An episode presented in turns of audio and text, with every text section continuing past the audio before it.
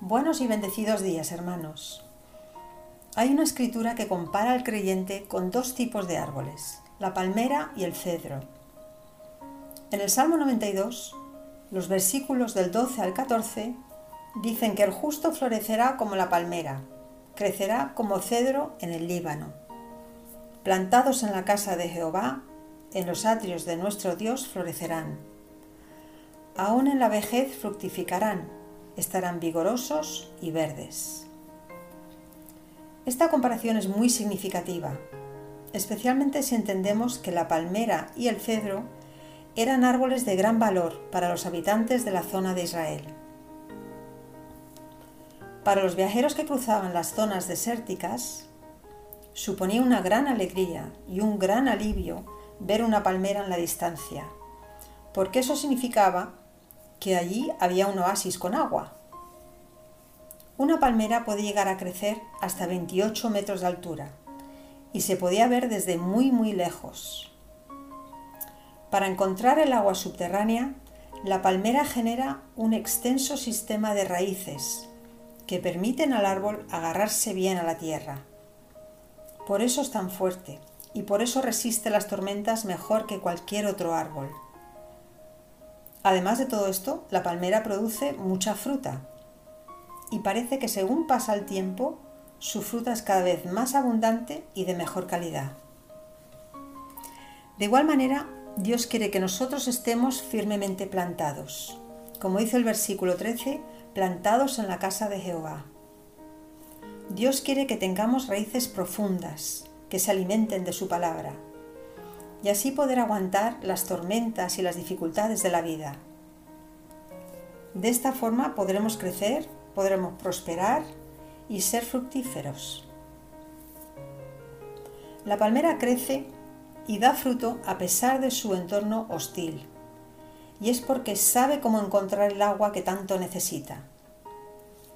Los creyentes aprendemos a navegar las pruebas porque sabemos dónde encontrar el agua viva Tal y como dijo Jesús a la mujer samaritana, el que bebiere del agua que yo le daré, no tendrá sed jamás.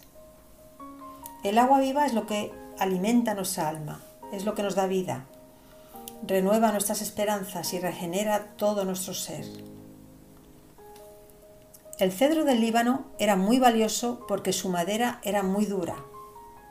Su tronco puede llegar a medir hasta dos metros y medio de anchura y es un símbolo de fortaleza.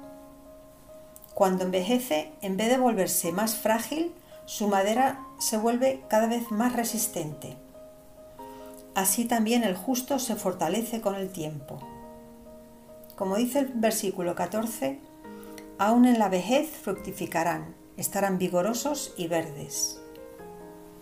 Esta madera se volvía tan sólida y tan resistente que Salomón la utilizó para construir sus palacios y templos.